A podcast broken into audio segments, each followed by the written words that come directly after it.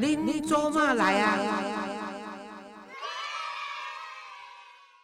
各位亲爱的听众朋友，欢迎大家收听《恁做嘛来》，我是黄月水。我今日呢，请到的这个来宾呢，张惠慈哈。张惠慈呢，伊是清大社会系、台大社会啊研究所毕业的哈，一个真出色。给人家哎，女人的年龄不能说出来，但是她无所谓，她找我会做过去耶。她就是因为体重稍微过胖一点哦，结果哎呦。你不要跟他霸凌，因为呢，他是尖牙利嘴，一波浪迪咖利哦，而且她是一个非常出色的一个女性。因为呢，我觉得伊足勇敢的吼，所以从高中读的，就是就是当时台北关第一志愿入去的，去掉考上大学，考上清大研究所，又又再进台大，所以这么简单的。最好笑是，她也曾经到越南去打过黑工哦。长大后也曾经进过这个政治的这个领域啊，去协助人家选立委或者选总统哦。但是呢，一一心中有一个小小的创伤，就是讲一点点讲，虽然他到了好像是快三十岁，他的父母亲才才离婚成功了，可是呢。他在这个幼小的心灵，跟北部安尼玩给玩给不离婚了，对他来说影响其实也蛮大的。那他呢，现在变成一个作家，而且他的书还蛮畅销的。那。上重要就是，伊即摆搁在负责咱的社会住宅哦，伫这个社会住宅盖社会住宅的产业内面啊，所以因为啊，即摆社会住宅跟阮遮弱势单呃弱势的机构 NGO 有关系，所以我今仔日会来请伊来讲这方面的专业啊。但是我先来问看，伊是安怎走上这个作家这一条路，啊，伊安怎去越南打黑工吼啊？所以迄个这诶惠慈你好。大家好，老师好，我是张惠慈，然后我的那个网络名字是小花妈。对对对对，你自己有 YT 吗？呃，YouTube 还没有，我现在是 Podcast 跟那个，嗯，跟就是。那希望大家去听 Podcast。你 Podcast 用什么名字？南台湾大姑娘。哦，南台湾的大姑娘，我要讲大姑娘。哎，今天说到 Podcast，Gary 跟我说，我有两个呃强项，哎。他说：“我是现在，因为台湾大概 Pocket 现在超过五千个嘛，哦，超多，对啊，可以进去的两百名的算是都是好的。他说这两百名里面有一百九十九排两百前面两百名有一百九十九个 Pocket 东西，不是讲那个华语就是讲英语，对啊，他们都要道歉说对不起，又要中英夹杂了。哦啊，我是唯一讲台语的哦，对，有进榜哦。”啊，然后第二个就是说，Gary 说这也是强项，其实强项自己绕亏代替。他说前两百名只有我唯一年纪最高，七十六岁还在做 Podcast，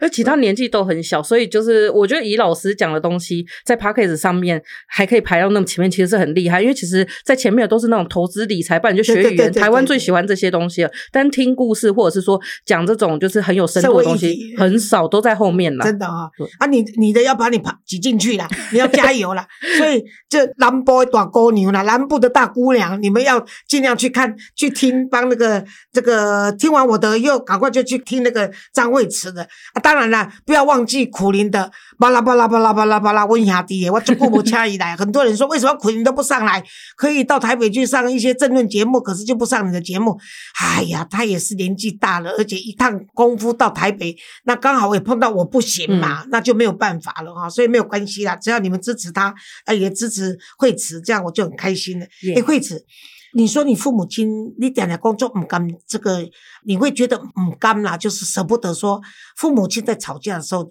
其实很多家长都认为说孩子其实都不懂事，其实都是懂事的，只是说不敢讲而已，而且心灵的创伤其实是在的。我觉得像老师刚刚讲，就是其实我们一开始的时候，因为爸爸妈妈从小就吵架嘛，就是从出生我有印象，他们就是吵吵。最近是因为我们封锁我爸，但其实他也是每天都，他每天照三餐会传讯息来骂我们，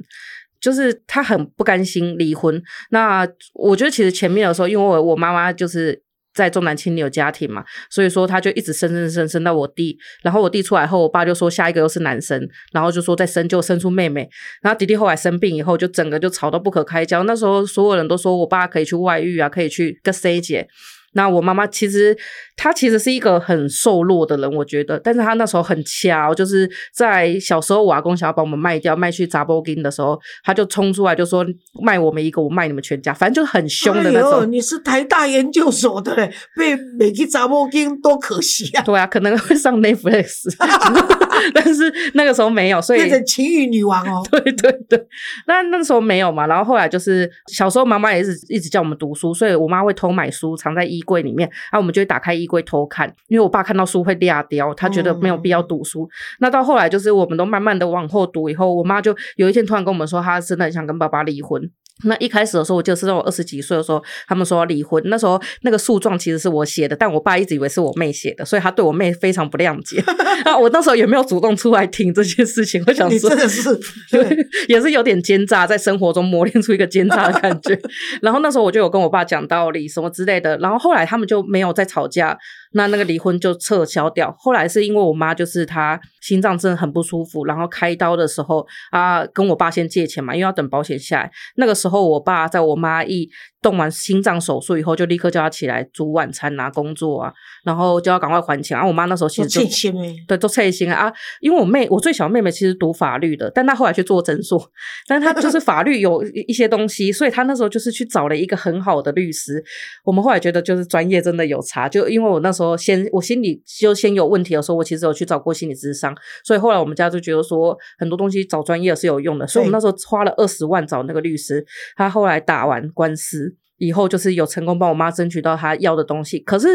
在我妈的东西抵定以后，我们就发现其实我们还是会被影响。比如说那时候三十几岁了，交男朋友以后，我们其实就一直都没有要谈到结婚这件事，因为我觉得。结个婚可能只要五百块的登记证就好，可是离个婚要花二十万，然后花那么多年嗯都没掉。我后来我们全家其实都所有的小孩都讲到结婚的时候，就会跟我妈说，看到你们这样谁想结婚啊？我妈有时候会自己偷偷哭，还会觉得是她的问题，但是、嗯对啊，也是她的问题。可是这没有办法，因为就在这样的家庭长大，我们就我们以所以还是会影响你们的结婚观，就是对，因为只要想到说，就是我觉得我们这一代就会变得很怕，就是嗯当可能比如说跟喜欢的人起冲突的时候，就会觉得说啊，算了算了算了，好险没有婚姻，我们随时都可以催。我想现在很多人不愿意结婚，其实跟从小看到父母亲争吵，或者他变成单亲以后所受的那些苦难，其实事实上直接或间接都有一些关系了。对，不过我还是要鼓励你，就是说这个，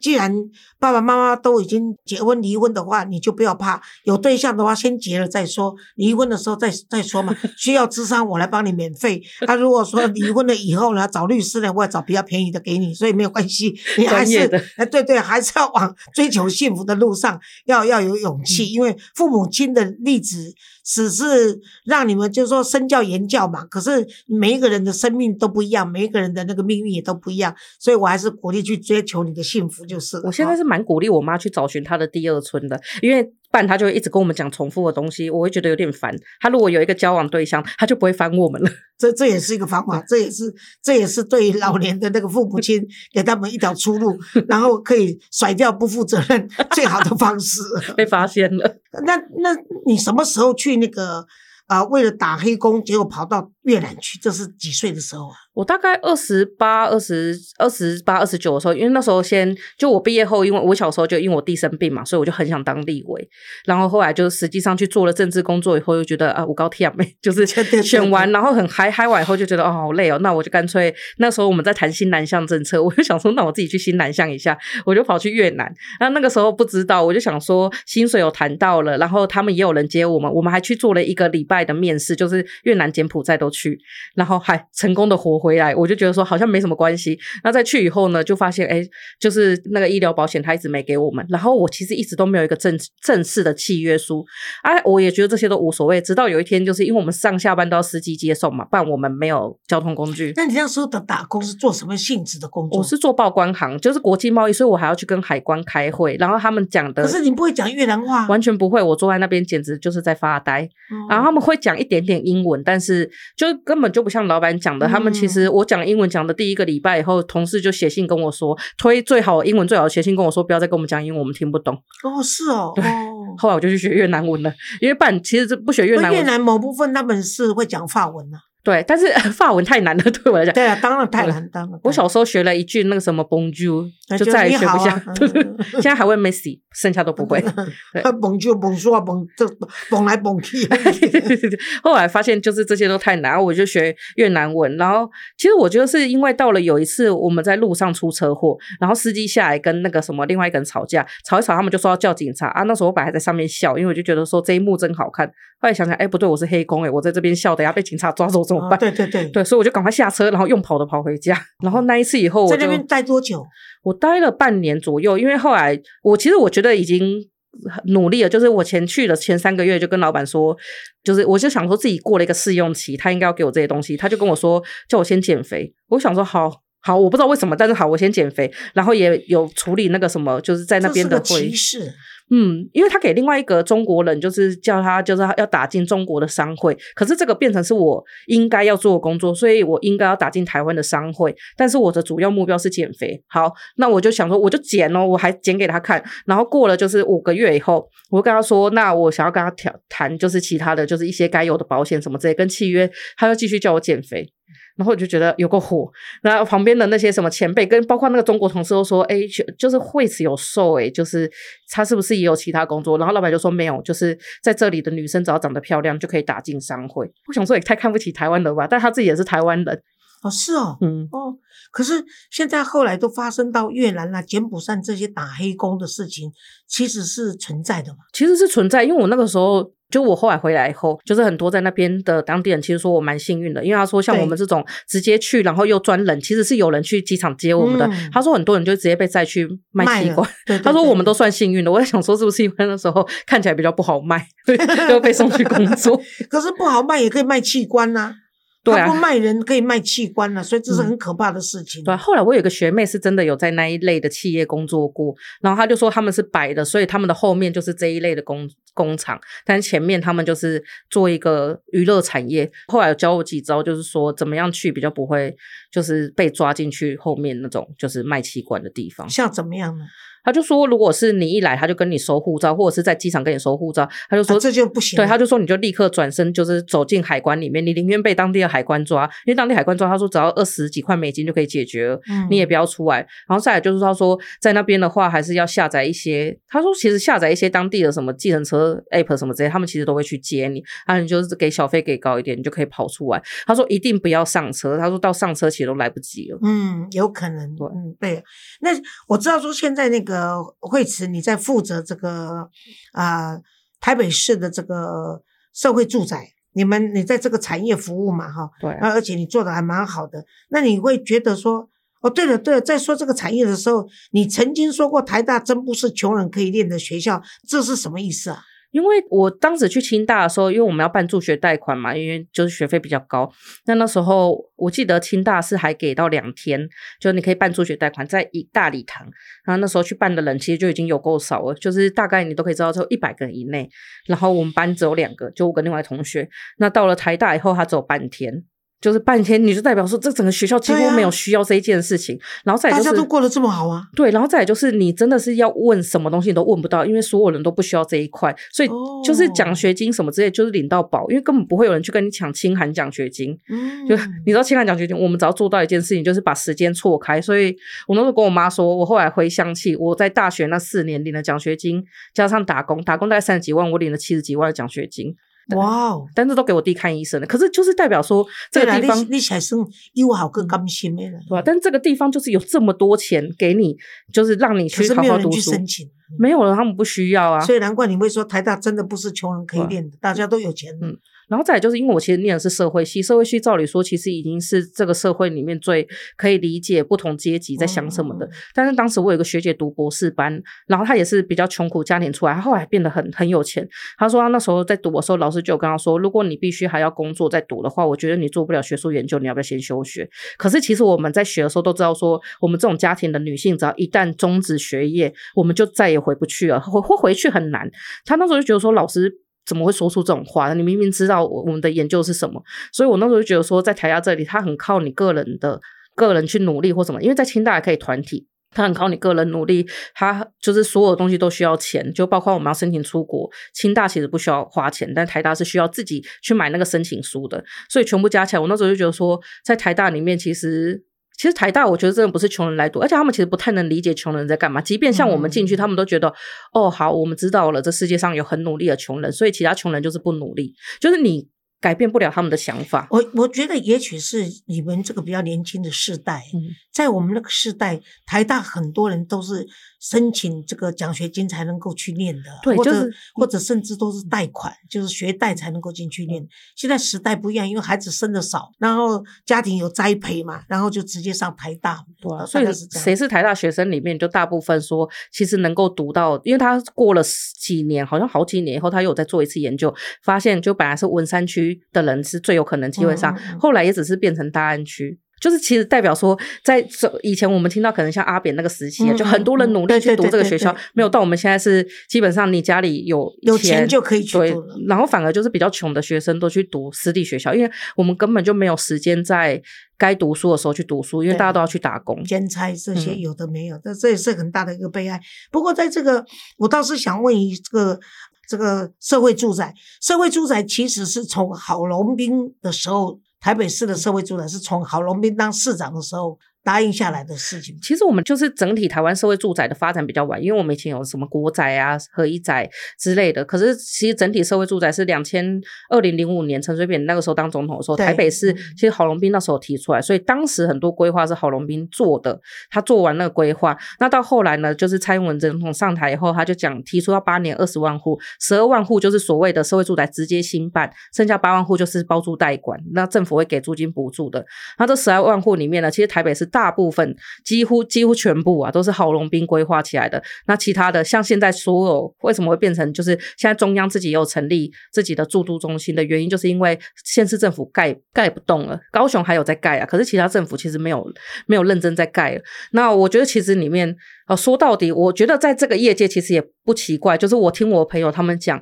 在这个业界里面，大家都知道其实。柯文哲根本就没有盖，他就是收割前人的成果，然后现在一直出来讲，所以在这个业界里面，其实大家会觉得他很过分，他就没盖又要再讲，因为其实侯友谊是不想盖了，但是他不会出来一直讲说。但是柯文哲真的是连一户都没有盖，可是他现在把郝龙斌留下来的或者小英政策下面的这些。呃，业绩拿去当自己的，这是真的很可耻的行为。我就觉得说，就是你感觉就是你是年轻人捧出来的，然后在这个对年轻人完全不照顾年轻人。对，就是你不要说年轻人要不要住好。今天我像我妈妈，可能再过十年就要进比较长照机构，我就觉得说，如果今天你盖好以后，你就算给六十五岁以上的老人住，哎，我也轻松啊，我可以把我妈放进去啊，她出来我们哎不是出来，就是她就是晚上我们还可以把她接回家，就是大家一起共享天伦之乐。可是你一户都没盖，然后你现在就是你的年纪。然后跟你的东西，你应该都知道，长照是一件很重要的事情，但你什么都不做啊，还是耐骂症，从来不用去考虑到去体谅别人或者去去体察这个民情的人嘛。不过，所以你应该在你的你现在在这个这个盖这个。呃，社会住宅的这样的个产业机构，你应该把它这种恶心跟这种这种不负责任的行为，应该在你的脸书或者在你的 p o c k s t 要讲出来才对。p o c k s t 会讲，因为 p o c k s t 跟公司比较没什么关系。但是因为我们当时在讨论这个时候，因为大家怕说这件事变成政治的问题，就是因为其实我们最主要还是想要赶快把这个盖出来，因为其实我们拖一天就有很多人一天都没有地方住，对对所以我们现在其实比较努力是在盖啊。我的朋友他在其他产业，像县市的也有，他们也是很努力啊，就有。尤其是偷偷讲一下，高雄最累，高雄是那个进度赶到，就是他们的人都快要过了。对啊，对啊，我他们那个他们高雄市政府的人有跟我埋怨，跟我讲说，你看成绩卖三卖遐零零金无啊？你问今天大家拢都要冰，都要避免啊，都要冰倒啊 呢。我们大概去要办办活动的时阵，这类可以成绩卖的开始讲，那个我们可以再加嘛。我想说加个屁，他再加码下去，我们都就我们就要一直加班了，好可怕。对啊，对啊，对啊，所以有作者甲我讲啊，但是成绩卖的是安尼，伊就是闷头一直做事、做干事的。啊，我点来讲我，太认真，结果太认真的市场，你要参究这个柯文哲五大弊案没有一个破，然后呢，社会住宅没有盖到一间，可是你看嘛，这卖一票已经已经是三个候选人一这么得力耶，而且那个把那个侯友谊当然也都没有做了，但是把他打趴了，而且紧追这个赖清德。你喜欢这个这个小回到所以公平公平难过，可是年轻人就是喜欢这种无厘头的阿伯，然后觉得说他他可以跟年轻人对口。啊，这边那个，而且他就是他其实没有提出什么政策，因为现在其实其实老实讲，国民党跟民进党还是比较传统在选举的人，所以现在大家都还是在提出政策，包括一些对年轻人比较有利的政策。可是我觉得以前我觉得就像宋楚瑜，呃，我们那时候都很期待，对年轻人来讲，宋楚瑜是一个万年的第三，但是我们都很期待看到他出来选。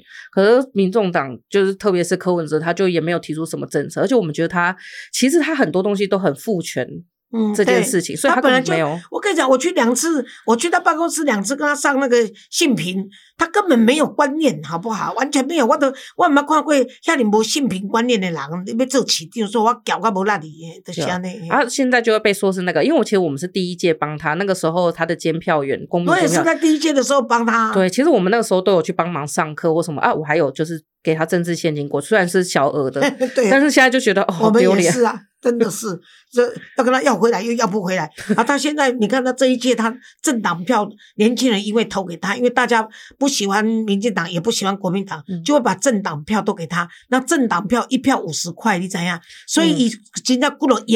一一人政党就可以拿好几十亿的那个钱在他手中，让他一个人这样子在台湾的政坛永不那个。下来，永不消，永不消失啊！而且他他如果政党票拿够的话，又会有不分区立委，然后那个至少十二席。我觉得整个立法委员，对啊，立法委员的层次啦，然后再加上立法院一顶个万给牛贼了。因为如果万一三党不过半的话，我的在我的节目中谈了好几次，假如政党票大家都选给那个柯文哲的话，那么结果呢，不选给民进党，结果那个柯文哲继续当提十席，我们估计落到他现在的民调。政党票，他大概可以推上不分区立委十席到十二席以上以上哦。我觉得很可怕。对啊，十席到十二席。对啊，他就是三党一三党绝对不过半的嘛，所以他就是关键的啊。关键以及关党席塔黑的是毛泽东斗争学出来的人，他一生只读一本书，就是《毛泽东传》，他是真的是最可怕的。我跟你讲，那个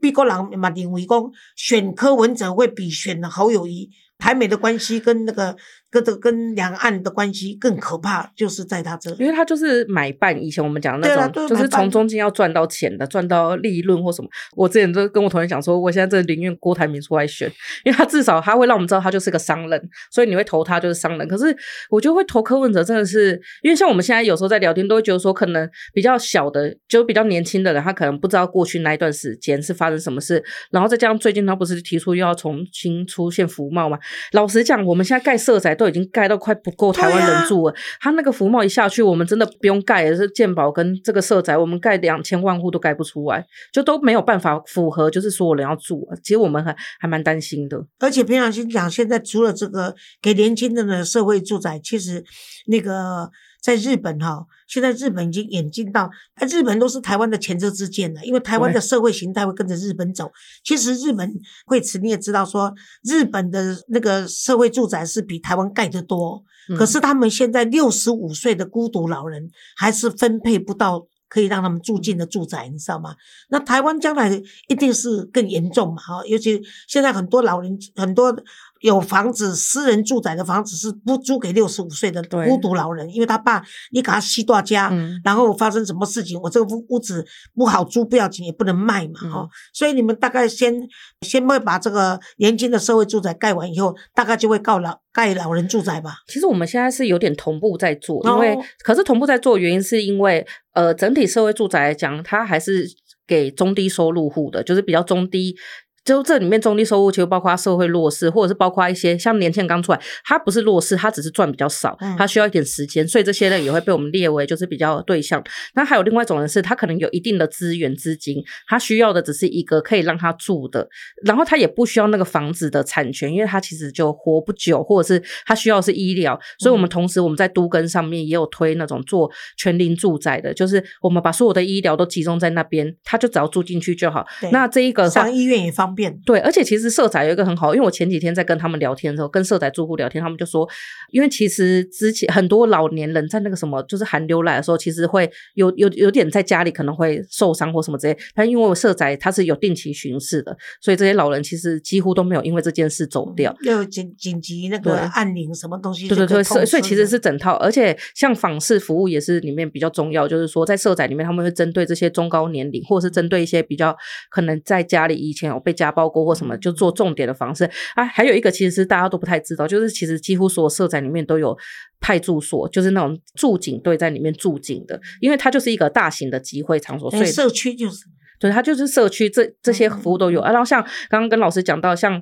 你的这个协会，其实未来也有。就是我们未来其实也是很欢迎这一类的协会去申请。对啊，对啊，我就是刚刚私下就在跟惠子说嘛，说当我们这个单亲儿童文教基金会去申请，因为我们很多的是单亲妈妈、单亲爸爸，一根本的是无说咱能家啊，然后能能够社会住宅给给我们这些优先的话，这是好事的。因为像呃，在林口社宅，以林口社宅举例哈，林口社宅就有立新、五子西瓜跟麦子园，还有大同老人协会，其实它很多都是否，特别是高龄长者。那这些高龄长者，他。其实这有一个蛮有趣的点，就是其实这些机构后来他们会自己合起来，比如说他们有很多那种受暴妇女的小孩，他下课后其实爸妈妈是很努力要去工作的，所以下课后有时候他们会交流，就是这一些老人会来倒过家营啊，对对，然后小孩子跟小孩子聊天的过程中，老人又可以被活化，他不会那么早退化。那这个其实他久了以后，社宅作为两，我们这会盖到两百处，那他作为这个基地，他其实就可以把这些东西都散播到各个地方，而且其实社宅都盖在比较黄金的地段，没有。真的就是叫你去住郊区。以前这个是差不多将近，应该也是二十多年了。那时候我们就跟政府要求说，不能把老人住宅或者社宅孤独的丢到这个荒郊野外，他们就等于是被放弃，对而且被贴标签，那甚至是没有人要去住的。你必须在市中心。现在现在盖的社会住宅或者老人住宅，甚至都比张惠慈你住的地方 地点还好。我都住到那个新北市的那个郊区去了。而现在我们最精华的一个是在那个。延吉信义区那里，我觉得已经到了中间，而且其实大部分的那，因为我们很多我们是国家的地啊，所以我们很多是那种以前旧旧的军营啊，或者是国产国产署退下来的地。那这是一个，然后再另外一个是说，就是在社宅上，我们现在其实还有都根，因为台湾很多老房子。打个岔，那个惠慈，你会很多人大概跟我一样会想说，民办的都根或者自办的都根或者公办的都根，哪一个对民众来说，他选哪一个最有利？我先简我先简单讲一下这三个的不同，就是民办都跟就是我们自己去找建商来盖，所以你要跟建商分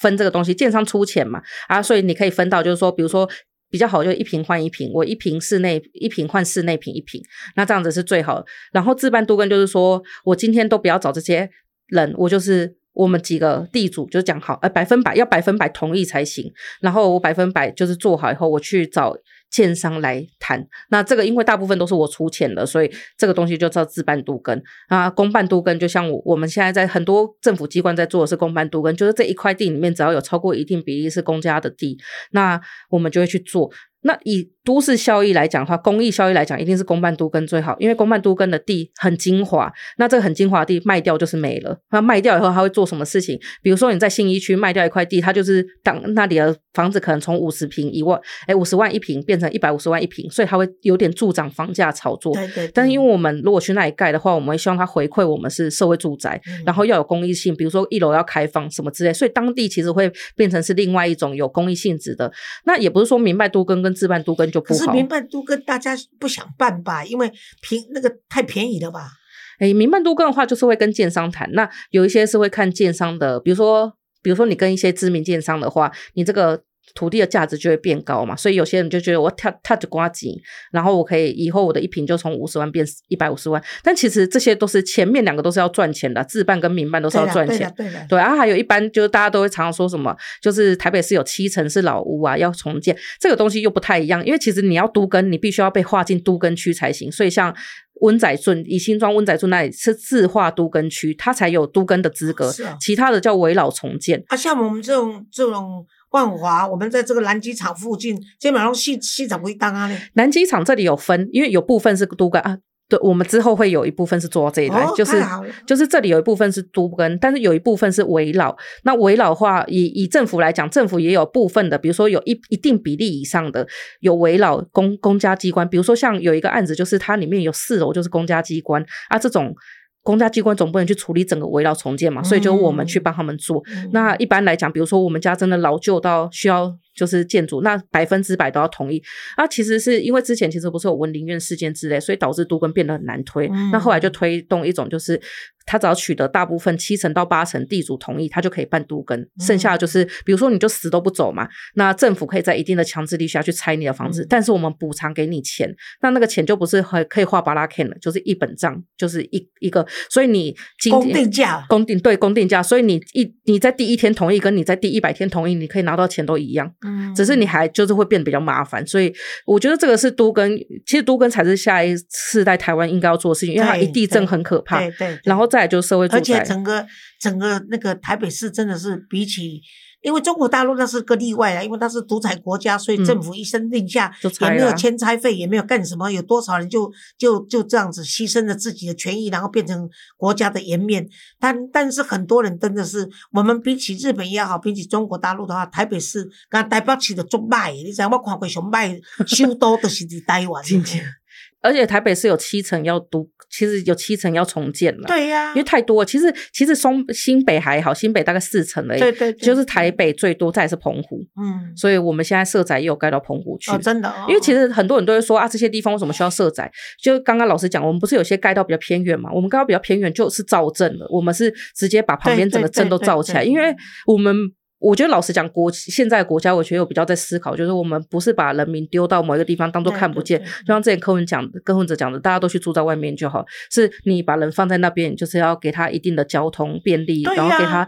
应该要有的住的地方，然后读书的地方。因为会去住这些地方的，要么就是年纪比较大，不然就是年纪比较轻的。但这些人他们都是台湾重要的资产，哎，不是 讲资产，因为现在有点就是工作性质，所以就会讲资产。啊那这些人你把他丢在那边，他其实造成社会问题。对对对，因为其实像之前的国仔很多其实都没有管理，所以其实后来就变成犯罪的温床。我跟你讲，我我那个，我大概在我看五十年前哈、嗯因为我弟弟妹妹到台北来读书嘛，跟我住在一起。那那时候第一批的台湾在建坛嗯，国仔，我去抽签，那时候用抽签，嗯我抽到，哦天啊，中乐透哎！哎，没有没有，在那个时候没有。我跟你讲，那时候没有这个国仔的概念。嗯然后我去抽到五楼，我爸爸来的时候，我爸爸差点老泪要哭出来。他说：“啊啊，你要叫他们抽去抽到五楼了，因为没有电梯。因为没有电梯嘛哈。嗯结果后来我爸爸去看了。后来再来看我一次的话，他就很安慰说：“啊，你还是一个有福气的，人抽在五楼有几分贵气了。”我问他为什么，他说：“因为五楼以下都变成垃圾，因为我跟你讲，那时候都是穷嘛。”啊，所以那阵去住国宅拢是足不得已的，啊，去住国宅当然抽到是幸运，但是住入去人哦，拢是去价贵，可以行李特别多啦。嗯，什么都搬去，什么都搬去，然后整个通通道，以前的国宅也盖得不好对，整个通道呢，大家都是他们家前面对面的都放他们家要用东西，你行了根本很宽的通道哦，可是你真的走不过去啊，然后灯光也昏暗，然后也没有维修，真的是除了五楼以外，真的四楼 以下真的是嗯。像像垃圾垃圾堆一样，因为像我们现在在社宅的时候，因为大家都会说住社宅其实没有到很便宜，但是社宅的租金其实是有一定的限制，它是嗯。中古屋下去乘几趴这样做，其实它还是比较便宜，但是我们会花现在大概多少钱？现在的话，就看你的层级，就是它每个县市都有不一样，但是一个比较统一的标准是，它会以这边的中古屋的行情，然后下去乘，比如说经济弱势户是最低的嘛，所以它就大概是五折，然后社会弱势户可能七折，然后一般户是八折，它会有折扣。哦，那这价钱算是很便宜。对，嗯然后其实最大一点是在于管理费，因为我们之前就是很多主管其实出出国考察过，他们考察过所有人就只讲一句话，没有管理，他一定会变贫民窟。对，就像你刚刚讲的，我以前就是这样对子，，所以我们会预留管理维修的基金，就包括电梯，因为我们现在都有电梯，老人要住嘛，然后有电梯的维修金，然后还有各式各样，一定要有物管而进去。而且在签约以前就要讲好了，所以如果没有嗯。做到这样子的话，几个月就要把它就对就把它其实是记点。制啊，就是包括抽烟什么之类，所以我觉得我自己觉得，如果我们没有因为爸爸妈妈离婚，然后拿到钱可以去买房子，我我一定是去住社宅，对对，因为社宅是最最安全。老实讲，他他政府也不会批你啊，而且是政府负责啊。对，万一怎样，你的房东就是就是就是政府啊，你的要索赔啊，干什么都比较由政府来负责。对对对。而且其实像我觉得社宅比国宅还有合一住宅最好一点，就是其实前两者是不公平的，因为他是卖给你，但是他拿什么钱？他一平造价可以十五万、十几万，他是拿国家的纳税钱下去盖的，他盖完以后给你做买卖，其实这是不公平的。合一宅也是，所以那时候大家才会说，刚刚中乐透在桃园那边十五万买一平，转手立刻卖三十一万，这都是不公平的。可是社会住宅没有，因为我就是租给你而已，租然后只租不卖啊。然后其实我觉得有个好处，就是因为它房子现在其实。R C 结构都可以住一百年了，但是假设我们就住五十年好了，以后我们要维修的时候，我们可以整栋再重新再维修，就不用在那里取得产权。所以，而且在而且现在的那个社宅呢，有个好处就是防震啊。所以大家就不用担心。真的，色彩这个东西，因为我们房证是有另外拿房证标章的啊。房证标章其实一般来讲只有豪宅才会拿，因为它中麻烦嘞，还要第三方监管，麻烦死。所以呢，阵会当入去色彩是最好的。我希望讲，我买当去申请，所以我即摆自从知影讲